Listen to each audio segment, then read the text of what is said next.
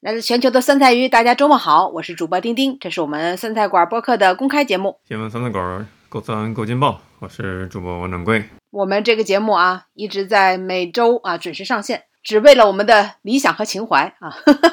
突然想扣一下今天要聊的一个话题，哎，要不掌柜你先说说你这周有什么经历呀？我要在开头跟大家谈一个我认知上的一个有一点冲击的事情。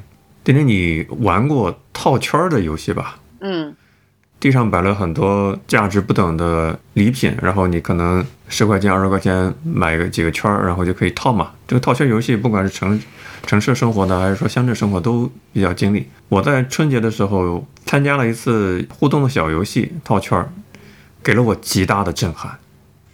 我从来没有以这种角度去思考过这样的一次游戏的博弈吧，所以想跟大家迫切的分享一下。因为它刷新了我的认知，让我 重新思考，人到底应该是有什么样的一种决策的一一种路径，人到底应该怎么活，对吧？我想的比较多啊，跟大家讲一下到底是怎么回事。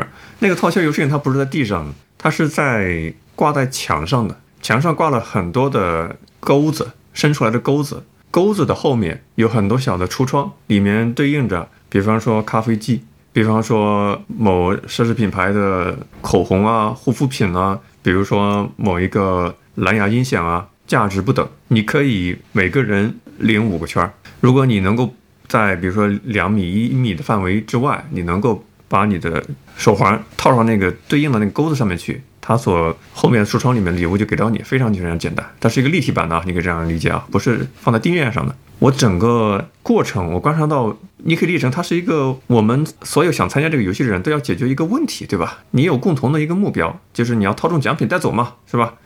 有的人看中这个，有人看中那个价值不等的，他更需要，比如说咖啡壶这种东西。那我发现男男女女的一个一个的用手上的这个筹码，他们的行为模式。真的很不一样，有的呢，你可以看出来他非常的非常的焦急，那个情绪已经由内而外的散发出去了，大家都能感受到他很紧张，他很想要一个东西，那种那种热切的期待，但是手里的筹码呢，用一个少一个。有的人呢，他是一种感性的、潇洒的。这种抛投的动作，先把那手环呃抛出去之前，还得还找着手感，找着感觉，然后一个抛过去，碰到了那个墙壁，它就反弹回来，它有个反弹力嘛。把手上的筹码五个刷了下，用完了，一个也没套中，就非常非常的沮丧。另外有的人呢，他是一种试图投机取巧，或者说半作弊的方式。你不是让我在比如一米之外去套中这个环吗？好，我只要脚不踩到那个线，我的上半身尽可能的。几乎脸要贴到那个墙了，我能不能用手给把它给挂上去，对吧？这是一种想作弊的心理，这是两种方式啊。我不知道丁丁，你如果在现场的话，你想套中环，你会怎么样优雅的把那手上的五个筹码给用完？这有什么 需要特别去认真对待的吗？难道上边是什么高价的买不起的东西吗？这这，我觉得可能大家都是用着一种，我我甚至都不会观察旁边的人去怎么弄，就随便抛一下结束就完了吧。那比较 easy 的方式啊，就比较平常心了，可以这样理解。就是说一定要让我套，每个人都必须要走一个流程。那肯定不是啊，你是自愿的嘛？你是想为了得到理解对，如果不是非要的，我觉得非常的浪费时间，我可能看都不会看一眼。这根本就不稀罕。那这丁丁也是这种方式啊，就完全不在这个游戏里面。因为我觉得这个虽然比不上。买保险啊，那种精算是在背后的精算啊。但是，之所以像套圈啦、投壶啦，对吧？这种古老的游戏能从古流传到今，它仍然是一门营生。显然，它的这个不中奖的概率啊，已经被从古至今的人类已经都推算出来，那是肯定是非常高的啊。所以我从来也不抱那个侥幸的心理。丁丁说的特别的大义凛然啊，根本就不屑于这样的小游戏，太 low 了。好，那我就接下去。今天没有参与感，那我就接下去分享我观察到其他不同呃现场人的反应嘛。第三类人，他是心里看中了，比方说一个奢侈品品牌的一个口红，他套，哎套了两次发现不行，找不到感觉，始终被弹回来，他就换了目标，我要不试试，比如左上面那个，再试一下，发现也不行，那我就再换位置比较低的那个，三试两不试的，他手上的筹码也都打完了，这是第三种方式啊。你莫不非是？你去摆了个摊儿吧，否则的话怎么会 去观察这些？因为我站在队伍的基本上是非常靠后的位置，我所以我一直在看前面的人。吸取总结前面的人经验，也许可以赋能给到我自己吗？也许我是第四种人这种类型，对吧？而且是一个休闲的游戏，中场休息，大家一起玩嘛，并不是说你要去完成一个任务，这是完全自愿的一个享受这个过程的这种状态啊！大家不要想特别的，呵呵这不是 KPI 考核啊，这是第四种状态了。还有一种状态，我当时想去套圈的时候，我发现有一个人，就是刷新我认知的这个人，是一个男性，他做了一种我以前从来没有见过的策略，他一把抓住了他所有的筹码，你能理解吗？五个圈，两只手全部攥住，他一次性的只投一个目标，直接甩过去，把自己就像你先说是赌场赌博一样，一次梭哈一把把所有的五圈全打完，结果你猜怎么着？他套中了最贵的那个奖品，最贵的奖品，我一点也不惊讶，总归有一个概率的，就是哪怕这一天里边可能有一个人他只套了一个圈，他也有可能套中那个最贵的，那个就是概率。啊，丁丁，你有理解的版本吗？你先听我说完。嗯，每个事情大家都有不同理解版本，我是不是像你这样去理解的啊？这个人给我留下了非常非常深刻的印象，因为第一，在他之前，我从来没有想过一次性打完所有的筹码，这是需要啥勇气？你要说格格局的呢，有点大了，对不对？但是这种做法的话，是让人有点吃惊、意料之外的，因为从来没有这个角度去想过，一次性打完，这个是梭哈的，确实是赌的比较大了，对吧？第二呢？它非常的合逻辑，为啥呢？你单个的去扔那个手环的时候，时间 墙面的反弹力，墙面的反弹力是绝对会把它碰碰出来的，你操纵的概率会非常非常低，就像抓娃娃机一样，就这种概率是比较难抓到的。但是它怎么样去解决这样的一个反弹的问题？就是我把五个一起放着去套的时候，你第一个的反弹力被后面的给顶回去了，确保了它的稳定性。它不是说。纯像赌博这种赌徒心理一次说话，它是一个非常合逻辑、合物理规律的一个解决问题的方式，所以给我留下深刻、太难以明白的一个印象了。他表演完之后，轮到我，我在想，如果我重复他这样的策略的话，简直自己像是一个 copy copy 者，是吧？很没有意思。我的策略就是：第一，我要解决他如何不稳定的一个问题；我同时还要解决，我就是我前面的观察的那些其他的人，一会想套 A，一会想套 B，一会想套 C。我觉得这是一种。挺像人人，我们生活里面这种做决策有点不聚焦，有点三心二意。所以我告诉自己，我的策略就是为了尽可能解决它抖动的问题。我每次抛环，我都是两只手垂直，稍微有点，你可以理解成八十度角这样一个方式。这样的话，我个人感觉啊，它反弹的力度会降到比较低。同时呢，我两只手放的话，就可以增加它更尽可能大的平衡性，而不是单手甩出去这种动作。第三，我只选中一个目标。不分心，五个全打一个目标。结果我在这五个环嘛，我在第三个环的时候就套中了一个礼物，上面两个没有套中，至少不是空手而归。但这个事情就为什么说让我印象很深刻？就是你可以观察到我们在生活里为了解决一个任务吧，真的人是分三六九等，大家的思考方式，大家去或者说我们来到这个世界上，每个人都是有筹码的，这个筹码就是时间嘛。你怎么样去消费你的这个筹码，就见仁见智了。可能我是一比比较跳跃性思维的啊，我是 看了好多人在套，就是像是看一个舞台剧一样，大家各有各的表演的方式，也能够体现出他们各自的性格吧。所以你觉得你你是因为总结了前人的经验啊，所以给你带来了最后的成功呗？我绝对不会说是随性的就甩过去结束了，肯定要去思考怎么样能够为了完成这个目标，一种尽可能自己主观能动性最大的努力来实现这个目标。后来证明没有让我失望。至少不是空手而归嘛，前面的好多人空手而归，所以我看也有人说啊，就有女性说，就就男性有魅力的男性，好像其中有一条就是玩游戏也会很认真的对待，可能就指的是这王掌柜这种这这种性格上的闪光点吧。这可能你是 这种润物细无声的夸我的方式，让我很很不好意思啊，我这我觉得这是。对我确实确实很意外，因为我完全没有办法沉浸到，就是说你你这种情境当中啊。后来我我想，我这人可能我的性格就是我，因为到了这个年纪，很清楚自己擅长什么，不擅长什么，我已经可以非常痛快的下论断，就是在自己不擅长的事情上不花一点心思，也不浪费一点时间。不过你确实你也有一个我理解中这种。闪光点，或者说为了完成这样的一个任务，达到你既定的一个计划目标，一个需要的一个品质，就是如果你把这个东西看得特别重的话，你会发挥失常的。因为你不稳定，你的情绪会影响你的肢体的反应，你的你的行动的这种能力。如果你特别的 fair play，对吧？就是一种玩的心态的话，你可能会比较轻松这个过程，至少不会对你进行一种心灵的折磨，是吧？但是我看到前面太多的人，他又想要这个东西，但是呢，这种纯感性的 内心的渴望跟具体怎么去执行、去实现你的目标，他完全没有想到如何去关联起来，那只能是筹码全打完，什么都没有。你可以明显看到他们的表情很失落，就在旁边。羡慕的眼光看着人家 套中的人，我就看这些人的神态，就特别好玩。我看过类似这种刷到很多次这种短视频，就是反正就高手吧，啊，就看上去像个扫地僧一样啊，混迹在人群当中啊，看上去非常的普通，拿着一圈一摞圈啊，指哪打哪，把所有的这些玩套圈的小老板啊，摆套圈的小老板都搞的是。大惊失色，然后就是痛不欲生啊！整条街都封杀他。对，什么地上放的什么茅台酒，什么中华烟，什么一一套一个准啊！无论摆的多难多远啊，而且是各个环都能套在上面啊，两个环、三个环啊，一一摞一摞，给他多少个都能套在上面啊！无论给他开多高的价啊，这一个环五十块钱，他都能套在上面。他是不是十年前受了伤，十年之后苦练来复仇了？我看完类似这样的短视频，我只留下一个感觉。就是人家真的就是做一个小本生意，真的太不容易，太惨了。你何必呢？你不就是玩一下吗？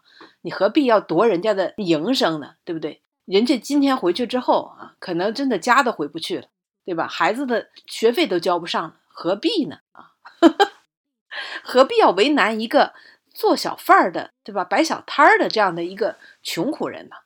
哎，你这个角度也很好啊。嗯，不过就是玩玩嘛，对吧？差不多得了。我非常同意，非常同意。至少在这样的一个 一个集会的 party 中间的一个暖场环节玩这样的小游戏，你不有这样的一个心理负担嘛？但是你是一个特别好的观察人性各个人的反应模式的一种小小的窗口吧。因为我不会把这个东西呃当成是说你你去套一个 北上广深的房子是吧？你手拿的东西都在发抖，但是它也是你的筹码。这是给我另外一个启示，是我为什么谈筹码是吧？它这个。比较具象的，你拿在手里的手环套圈，它是一个筹码，但是时间也是一个筹码，甚至说你发的工资也是一种筹码。有些人把钱看得很重嘛，省吃俭用不舍得花，但是你不觉得你所赚的钱也是在你你在这个这个人间生活的一个玩游戏的一种筹码嘛，对吧？但是你把这个游戏筹码攥得太紧，对吧？就好像等到人的寿命八十岁、一百岁快挂的时候，发现自己一堆的筹码都没花出去，这个也是一种很悲哀的事情，对吧？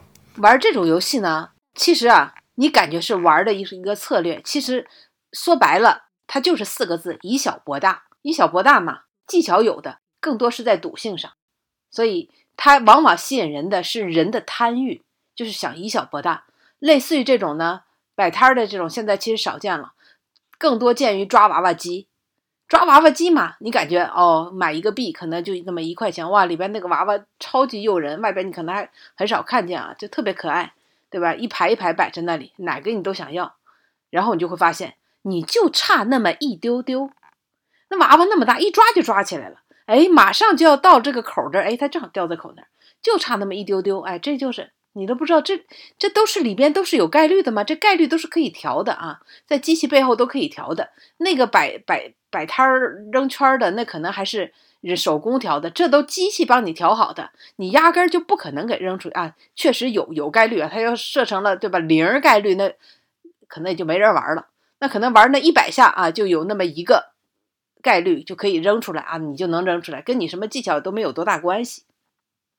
但很多人就非常的执着于于此啊，比如说我看到曾经有一个大 V 啊，他就给大家演示了怎么样能够一次成功的抓娃娃，果然啊，他就一次性成功了。他说呢，他说我今天去看电影啊，一看距电影开场还有二十分钟，旁边有个抓娃娃机啊，我就抓了一下，结果就抓到了一个大娃娃，然后结果这视频都结束了，突然来了个彩蛋，他说你以为真相是这样的吗？啊，他说其实呢，我电影都没看。我。我已经买了三百个币子啊！就在整个电影这期间，就就一直在投，一直在投啊！最后大家看到的是我最后啊，终于把它抓出来的那一个啊！其实已经三百块钱都花进去了，而且电影也错过了。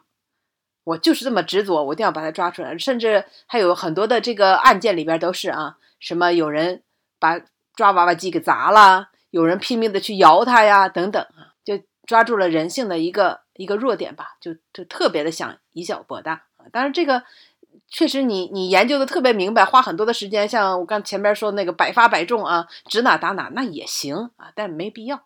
天天也是呢，就是上升到这种人的怎么讲啊，情怀，或者说对世界的认知嘛，这种甚至有点上升到生活方式、三观的这种级别了。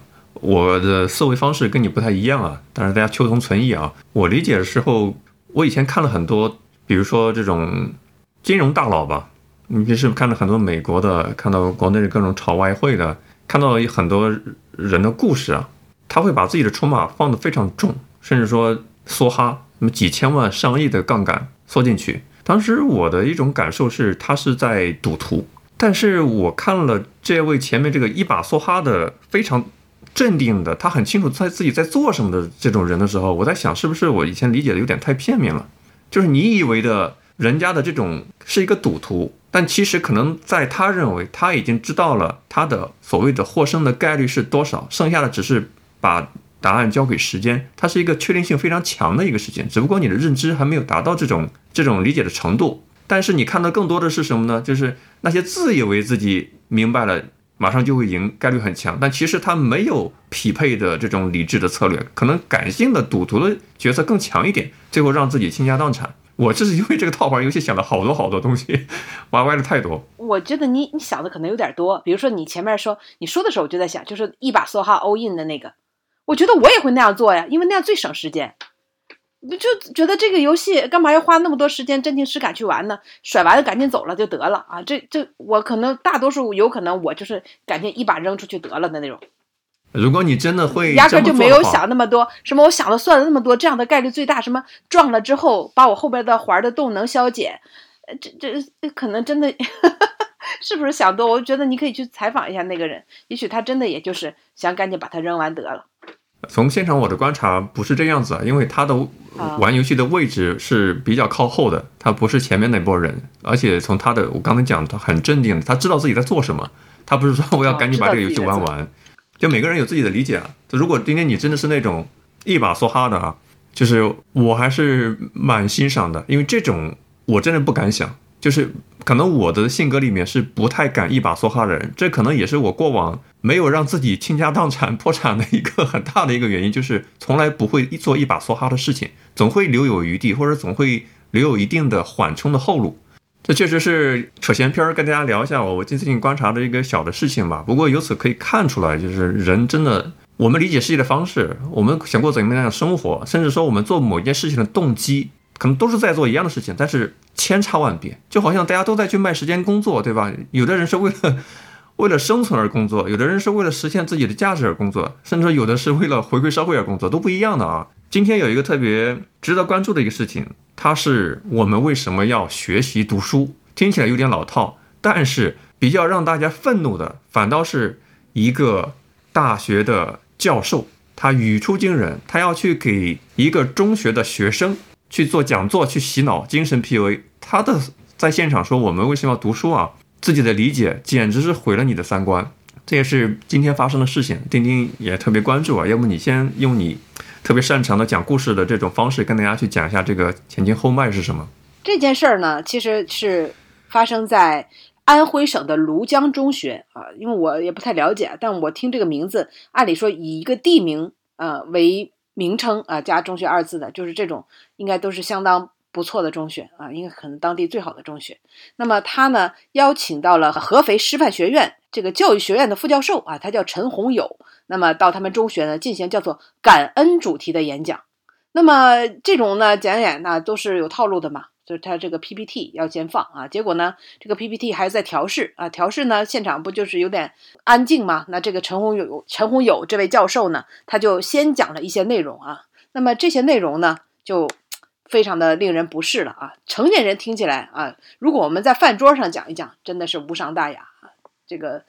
甚至是微信群里边说一说，都感觉是一个吐槽。但是他当着台下啊，非常正式的一个场合啊，那么多的中学生在正襟危坐，想听他讲大道理的时候，他竟然说啊，学生们读书就是为了钱啊，不要谈什么理想抱负，金钱就是力量，有钱就有一切。然后他还说呢，我们成绩好的人最好要找外国人来结婚生子，因为这样可以让我们杂交出更好的精英啊。他用了“杂交”这两个字，然后他又说，我们如果考了安徽的好大学，你就可以任意选安徽的男人和女人；如果你要考了北京的好大学，你就可以选全国的好男人和好女人；如果你要考了美国的好大学，你就可以挑选全世界的男人女人。呃，我看还有人补充说啊，因为这个没有现场的这个录像了，都是现场这个学生回忆。还有人说他好像还说他自己的儿子啊，在美某美国的某所大学留学，然后现在找了一个美国的女朋友啊，呃，他儿子就以后就可以成为人上人了啊。他甚至还说，如果你要是只读到了初初中、高中，没有上大学的话，那你的对象啊，你的爱人就只能是你初中和高中的同学了。各种输出就脱口而出吧，口若悬河啊！这个时候呢，当他讲完这个学生读书就是为了钱啊，就这个当中呢，突然有一个学生啊，就从侧面走上台了。那走上台之后，嗯，这个老师还没有反应过来，这个学生就突然啊，把他手中的话筒拿过来，就开始大声的说：“他的眼中就只有钱，嗯，他说读书就为了钱，这是不对的啊！我们为什么要读书？我们应该是。”我们为了中华的崛起而读书啊！底下就开始鼓掌叫好啊！据说呢，现场陷入了 这样的一个境地之后，很多人就开始离开会场啊，然后这堂课也没有讲下去。那现在给出的结果呢，就是，呃，这个当当地的这个学校啊，包括呃这个中学还有这个大学啊，都开始开始调查这件事儿啊。目前呢，这位教师他已经是在在家反省，说进行已经停课了。同时啊，通报也很快的就来了，说呢，合肥市高度重视啊，立刻责成庐江县形成了调查组，调查组啊，对这个庐江某中学把关不严予以调查问责。同时呢，省教育主管部门已责成啊，就是这位陈老师啊所在的高校党委成立调查组，对这个陈老师也是进行了调查。当然了，事件就发展到此，但是网上的热议还是绵绵不断的。我看了现场的那个视频的一个片段。这个夺话筒的男生呢，他也是在全年级的成绩是名列前十的，而且他还曾经参加过一个一个理科的科目的全国比赛的获奖，所以是成绩是比较优秀的。而且他在呃夺嘉宾的话筒之后，发表了自己的嗯表达自己的愤怒、不满意这位副教授的这些听起来非常的让人震惊的言论之后呢。这个副教授是追着他，一直想试图夺回他的话筒，做过这样的尝试，看起来就场面非常的狼狈。他是用了周总理的那句话：“我们是为了中华之崛起而读书。”现场是掌声雷动啊，大家也是在起哄，表达自己的这种共鸣。那不知道掌柜对这件事儿什么看法？我在想，这个副教授，我的看法是，陈友红友现场还忘了得罪哪个群体了吗？他能得罪的群体 都得罪了。什么考上了好的大学，去到了北上广深，你就可以选全国的男人和女人，跟老外杂交，基因筛选，就这些陈教授说出来话，他还是教育学院的副教授这样的一个职务。我在想，你在教育学院去教育学生，是用这样的一种他理解世界的方式、价值观去教育的吗？确实也让我很震惊。嗯，当然，我我看这画面的时候，我我是有心里有一个想法，大家知道高校，我指的高校是。大学不是高中这个下放这样的一个，呃下一级的这样一个学校，在国内的高校，现在老师也是比较谨慎的，不像以前敢于发一些课堂上表达一些比较雷人的话。为啥呢？因为现在手机录屏啊、录音啊抛到网上，让你迅速的社死，然后让你丢掉教师岗位，这是分分钟的事情，对吧？我们看过这样太多太多新闻了。所以我在想，这个陈宏友教授是不是他以为自己是一个被邀请的嘉宾？是你邀请我过来啊，给学生讲一讲。而且呢，他以为自己是一个可能 PPT 突然出现了故障，为了像像相声一样有一个暖场的环节啊，跟学学生拉近一些距离，聊一聊可能平时不敢说的话，比较接地气的话，就说了这种跟钱相关的、跟人生的到底目的是什么，对吧？相关的这些东西，直抒胸臆了。可能他确实是这么想的，但是也没想到。是非常不合适的场合，非常不合适的言论，引起了极大的一种反弹，自食其果了。但是这样的一种毫无师德的，从他的言论来看啊，可以认为他 三观有严重的 不合主流。他的反省的程度是在家反省，不是说校方知道这样一起网络事件进行一个严肃的处理，比如说你是不是在适合你的这种工作岗位啊，对吧？教书育人啊，而是留你在家反省。我不知道他在家反省是怎么反省的，喝喝喝茶，看看窗外，或者说 听个小曲儿就反省。毕竟他还没有违法嘛，所以更快的处罚应该不可能马上下来啊，只是让他先不要出门嘛啊，这个先居家隔离一下啊。先进行思想隔离是吧？不是疫情隔离了。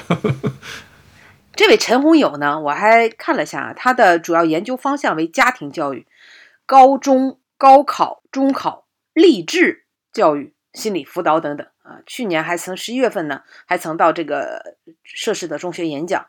那么他呢，同时还兼职啊，兼职着是安徽省教育教师教育研究中心。啊，等等啊，还有什么安徽省基础教育改革与发展协同创新中心特约研究员？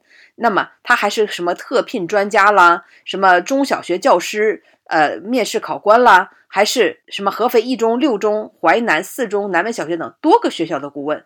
你想想，他应该经常给人家做讲座、做报告，对不对？他能说出这样的话，真的太令人震惊了。我特别想知道他以前是怎么讲的啊？那么他呢？以前的这个主题都是什么？做智慧家长，育优秀孩子。面对高考，家长应该怎么说怎么做啊？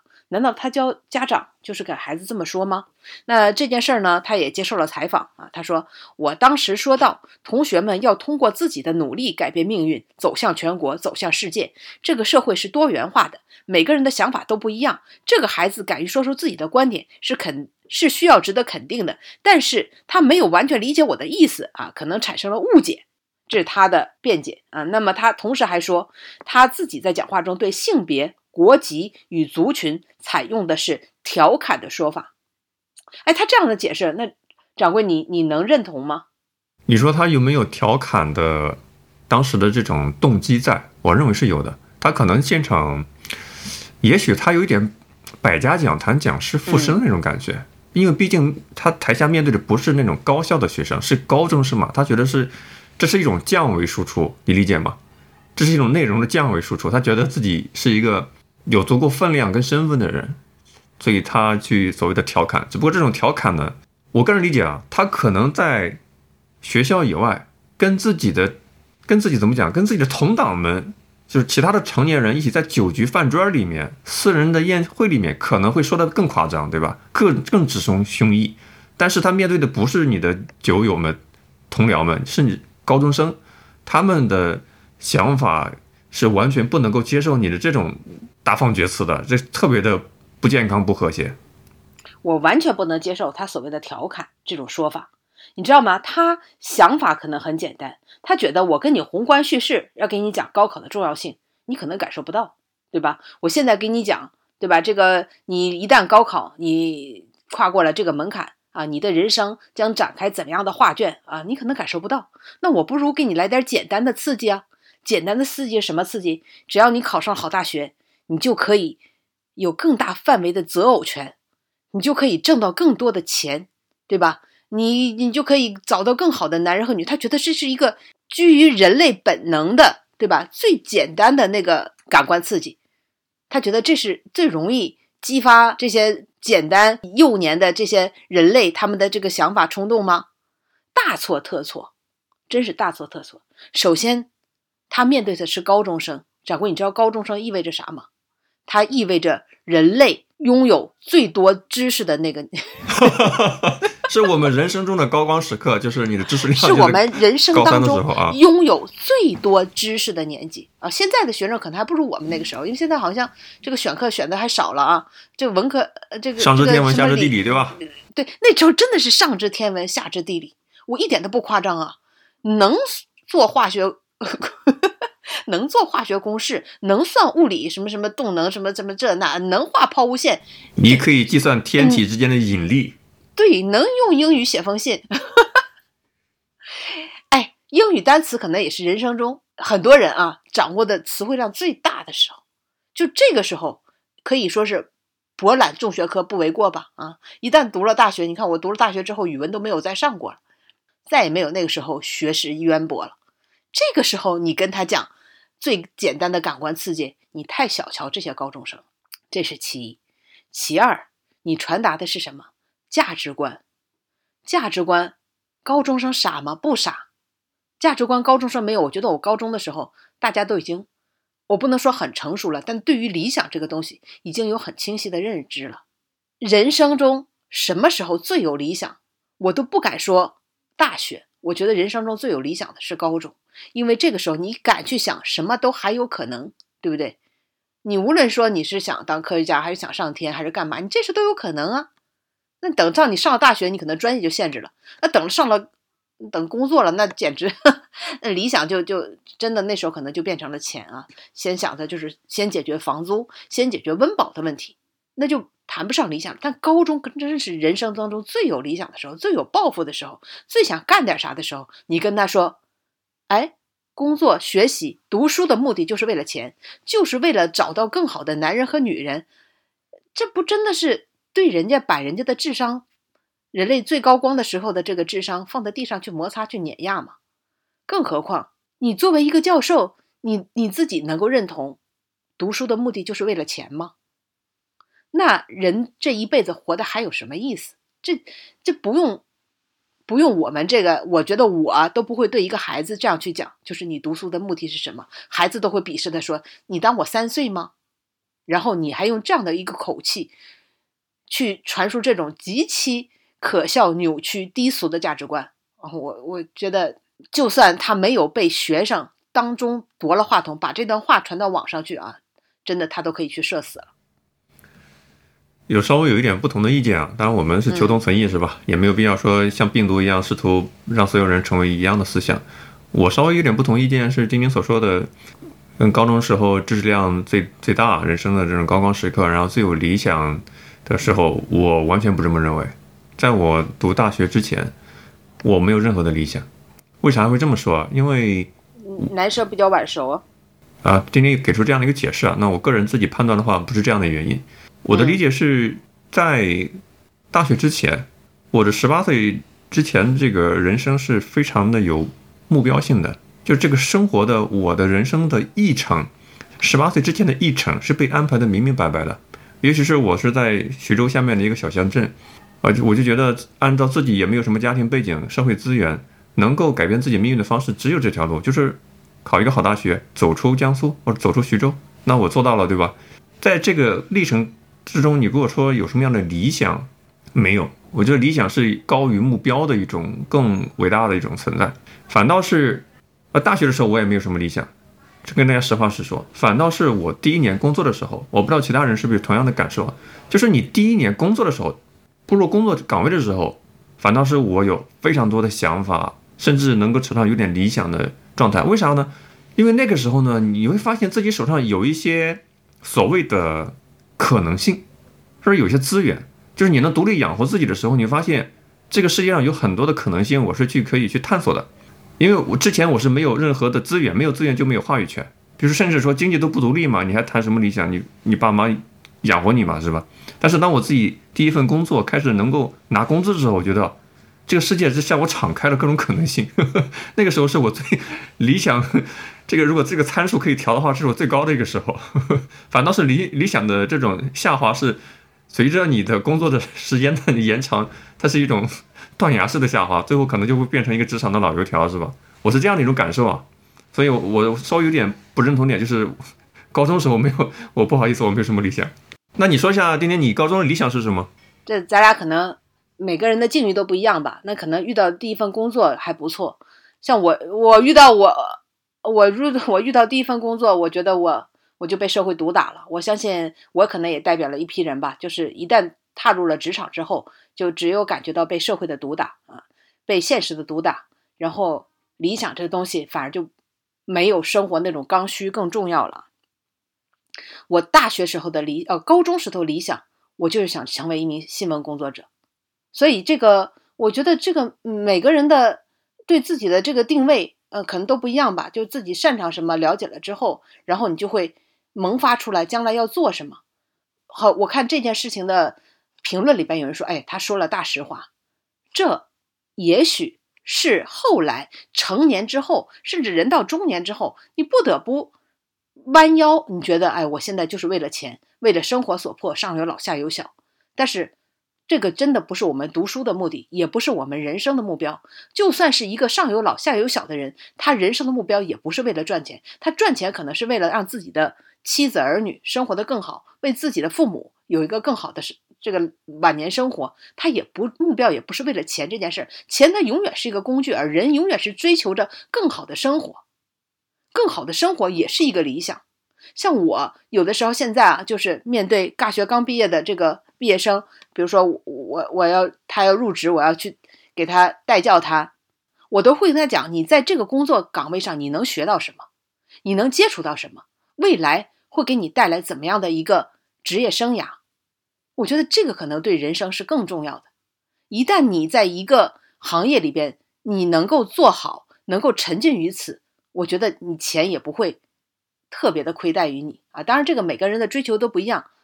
做科研的人，做考古的人，像我经常看电视，看那些纪纪录片、纪实片，拍那些动物，拍那些花，拍那些昆虫，一拍没有个几年，根本就拍不出来。你说这些人他做这些事儿，他是为了钱吗？那你就另外一句话，就扣我之前节目的这个开头的时候，我突然说那句话，我也在想，那我们十年如一日的做一个非常边缘化的啊，连推荐位都上不去的这样一个主题的播客节目，是为了钱吗？那我们的老听众其实都非常清楚嘛。我至少我自己认为自己还是有一个新闻理想所在，我非常的热衷于去聊新闻，去关注新闻。我觉得人还是需要一些理想的。没有理想，你光赚那点钱，你会觉得日子过得非常的单调。但如果你有了理想，你会觉得每一天你起床都有了动力。我觉得这才是应该去跟高中生讲，去去跟人生的每个阶段的人去讲的，而不是传达什么活着读书就是为了钱，真的是太 low 了。而且这种这种，无论他跟任何一个年纪的人去讲这种价值观，我都是觉得值得去鄙夷的。我在这段音频加了一个时间戳，方便丁丁后期的时候可以背上一些比较激昂的音乐、艺术人生的音乐啊。确实，恭喜丁丁啊！丁丁已经实现了自己高中时候就要朝思日想的一个人生的理想。我实现的人生理想就在这个节目啊！我觉得，就就十年如一日吧，就也不愿意去换成可能大家更喜欢听或者说更容易被推荐的那那些品类吧，比如说去讲个什么笑话之类的。听着似乎有一点怨气啊，不要有这种想法哦。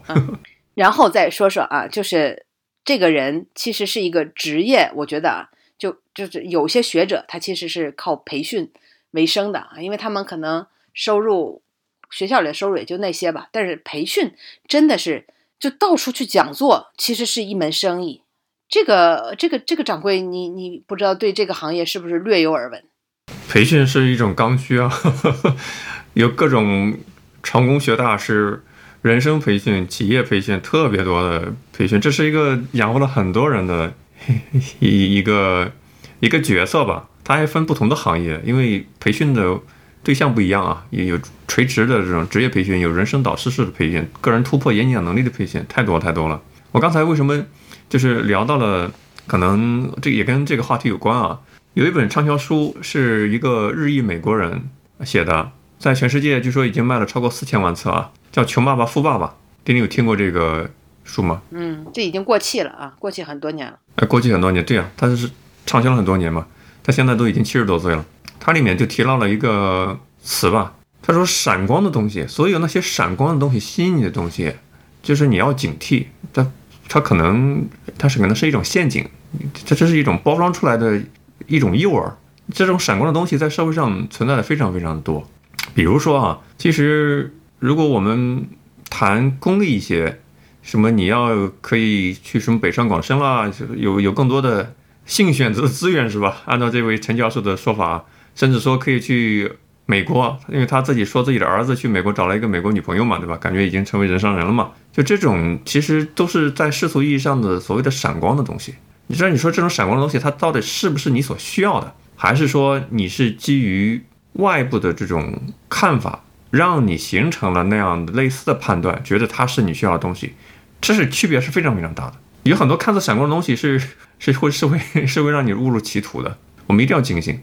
呃，我看过，我我这个我们单位会有一些培训的所谓的福利，你知道吗？每年很多的一些企业啊，呃，一些一些公司吧，他们每年都会有一些培训的名额。啊，培训的这个福利作为福利，然后我给你提供很多的课程，你自己去勾选，勾选之后你就可以去参加。然后其实呢，这些价格都是挺不菲的啊，就感觉好像在员工的提高上就花入了很多钱。然后这些给出的所谓的培训课呢，听上去都特别的高大上，什么关于新媒体运营啦，关于什么理财啦，关于什么财务啦等等啊，就是听上去，我天哪，你你感觉自己一下就。跟上了时代的脉搏啊，就是活到老学到老啊，去充一下电，感觉自己又又是可以对吧？这个无所不能啊，Chat GPT 上身啊等等。结果我一去，哇，太水了，简直！什么打的都是上海 Top Two 两个大学的对吧？这个什么什么教授前来讲课，拿出个 PPT 就说：“哎，大家这个 PPT 也不用看啊，到时候我给大家发一个发一本书啊，上面都有。”就是在那胡扯，完全就是把这个时间给拖过去，一点干货都没有。然后这样的一堂课，我问了一下，一堂课要两万块钱给到他，而且这堂这这种培训课，那个什么，在一些宾馆里边，从早到晚全部都是。然后这些老师还特别的会讨巧啊，比如说，呃，有一堂课我记得是一个台湾的人，呃，中国台湾的啊来讲，哇，他一开头就讲，我特别热爱祖国大陆啊，我特别希望回归祖国的怀抱啊，这个台湾就是中国的一部分。大家就说你何必呢？就搞得是特别的做作啊，然后干货也没有啊，感觉特别容易啊，就就把这两万块钱就赚到手了。所以这个感觉这个培训呢，真的是一门生意。然后我看在呃这些这一次呃这位陈红友啊这个事件的评论里边，有人说说一次的讲座的劳务费估计要两千块啊。现在很多学校之间都是相互邀请，也是利益互换，大家都懂的啊，跟专不专家没有关系啊，所以。你看，他们对自己讲的内容也是相当的不负责啊！他可能就一整套 PPT，对吧？这个都是套路一样的，到哪里就放一遍，然后把他一套话说一遍就行了。那这个，呃，如果了解培训的听众，可能也都心知肚明。如果你参加过一些在职的培训啊，或者是去做过一些培训课的话，都懂得这里边的猫腻了。你你这听起来不太像是外部的商业培训。嗯，就是它不是在一个市场环境下竞争的一个培训，对外部的商业培训，这完全是真的。你讲了一次，是你是不是有真材实料？这个一听就能听出来，他不可能是长期的 有有饭吃的，是会被市场淘汰的。除非啊，他会有一种，因为老板他会有非常强烈的不安全感。中国的企业家老板是非常非常好学的，他是这个课要听，那个课要听，但是他有多重的目的，一个呢是想知道最近外面最新鲜的东西是什么。你看，像华为，华为成功之后，很多从华为出去自己单干的那些高管们，讲课做培训特别的吃香，因为大家知道它是一个标杆嘛，是觉得有效果，能做出来成绩的。那还有一些老板呢，他是把所谓的培训是当成一种社交的一个场所，交钱去换一些可能的商业关系、人际关系，有各种各样的目的。像这种在高校里面说就给学生培训呢。你说他是很水的，那可能是可想而知的一个事情吧。这是一个想法，还有一个想法呢，就是我是这个角度是从那个学生的身上去看到的，真的非常的有勇气，我真的非常的佩服。作为当时在场的那个那个师生啊，那我我估计也得上百号人吧。看这个画面是个大礼堂里啊，人的相当的不少啊，阶梯教室里吧应该是没有老师站出来，老师都在场，没有老师站出来，为什么？老师不敢反权威。学生为什么敢反？因为学生还没有经过社会的毒打，还有这个勇气啊！他站起来去夺了一位所谓权威的话筒，而且就是不还给他。在这位权威追着他后边去要话筒的情况，硬是不回给他，然后还说出那样的大逆所谓的大逆不道的反权威的这个话。我我真的是挺佩服他的勇气。那还好，他反的这个权威呢，对吧？他说的这个话确实是不符合我们所有的普通人都能够。公序良俗都能去认可的这个主流价值观啊，所以你看，大家都站到了这一面，而这个权威呢，对吧？他在家反省了。那如果是另外一种场合啊，这样的一个情况下，那这个学生很有可能在高中生涯就给自己就犯下一个严重的错误啊，很有可能就就真的与高考告别都是有可能的。所以我非常佩服这位学生的勇气啊，不知道。换到当年啊，或者换到另外的学校里，会不会有学生敢站出来，还是说啊，尽管心里有不屑，呃，也只是在心里默默的啊，可能可能万马奔腾，也没有人去敢站出来说。这其实是一个很常见的国内的这样的一个场景啊。我我还最近看到一个短视频里的一个段子，就有个人他去这个精神病院说：“医生，我觉得我可能有病。”医生说：“为什么？”他说：“我发现我自己现在想的是一套，说的又是一套，做的又是另外一套。你说我是不是有病啊？”医生说：“根据现在的环境来看，你这是正常的反应啊。如果你想的、做的和说的都一致，那你可能就会被关到精神病院了啊。”这个真的是。啊，这个段子确实让人笑着笑着就哭出眼泪了，是吧？知行合一说的真是太难了。这位学生当他听出来这里边他非常的不赞同的时候，他就能把自己的内心的想法说出来啊，做到了知行合一。那大大多数的人，甚至包括底下的老师啊，他们可能想着啊，你这在说什么呢？怎么能说这样的话呢？但他们的行动仍然可能是鼓掌啊，这个就是非常讽刺的地方了。我们就是就这一个事件七扯八扯的，当然我前面部分聊套圈儿，耽误了不少时间啊。希望能够给你一些启发吧。我也希望我们最近的半年的时间，我说的最近半年是去年的下半年，对吧？尤其是大家如果关注新闻，上海啊，这个对吧？南京啊，很多这种学生都是让我们印象很深刻的。或者希望，嗯，此时此刻能够成为新闻人物的这些学生，不要重走。那个所谓的屠龙少年的那个寓言故事啊，他们依然能够风雨归来，仍是少年，因为他走入职场、走入社会，掌握了一定的资源跟话语权之后，他可能就就成了屠龙少年里面那只杀了龙之后取而代之的人了。也许这位少年真是 今天啊，给所有的成年人啊，我觉得才是真正的上了一堂课吧。民间有个段子啊，说中国的北大清华是跟美国人培养人才的。你在想，如果这位高中生，或者说他他所代表的一个高级中学，考上了北大清华，大家知道这个有数据支撑的，很大一部分北大清华的毕业生，他们就选择去美国继续深造，然后回国的，我看到的一个比例不是很多。啊，这两年倒是有增加啊，不知道是不是因为疫情啊各种方方面面的因素的影响。所以有一个调侃段子说，我们国家的北大清华是跟老外培养人才的。到那个时候，可能他们就忘了自己高中时候所说的“为中华之崛起而读书”的豪言壮语了。我还记着，那中学还是还是初中啊，大家的桌子上都刻了一个“早”字啊。嗯，真的吗？你确定？你刻了没有啊？那我我已经来不及刻了啊，因为我看到我的桌子上都已经被刻了好几个了。我我可能咱们不一样。我那个年纪学语文，鲁迅这个早的时候，老师说这个精神可嘉，但是大家不要破坏公物，在那个桌子上乱写乱画。我印象特别深刻。我们已经被刻过了啊，这个没有机会用上新桌子啊。这这个，所以说在中学的时候有这样的想法，呃，为了中华而崛起。你刻了一个汉，给他加一。你刻一个 early，一下子就不在一个维度上竞争。OK，那这样的这样的，我觉得在中学的时候有各种各样的想法，就是有只要你是有理想在，有一股青春热血在，我觉得都是非常可取的。最不可取的就是就是在高中的时候就想着不过是为了钱。现在我老爸已经给我留了五套房子啊，这什么什么国国外还还有一套别墅啊，那我现在还奋斗干嘛呢？对吧？我直接就可以雇佣我同桌啊，每每天帮我打饭了！天呐！当然，我们也只是羡慕了。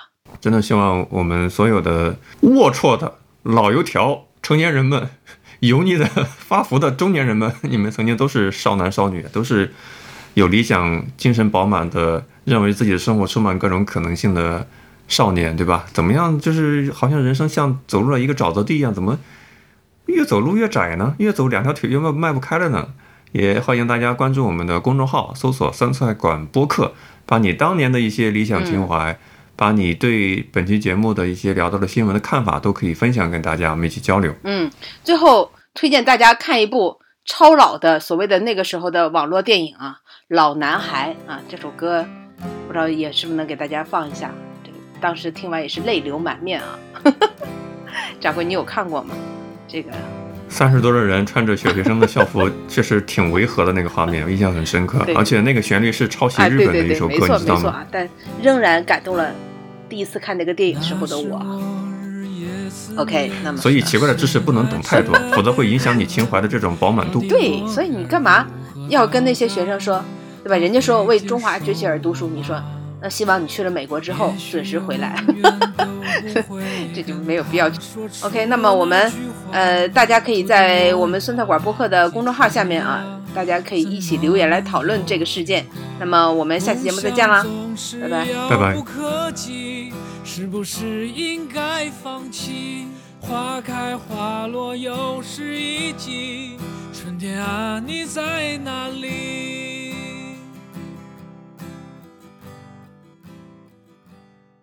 更多节目，下载荔枝 FM 收听。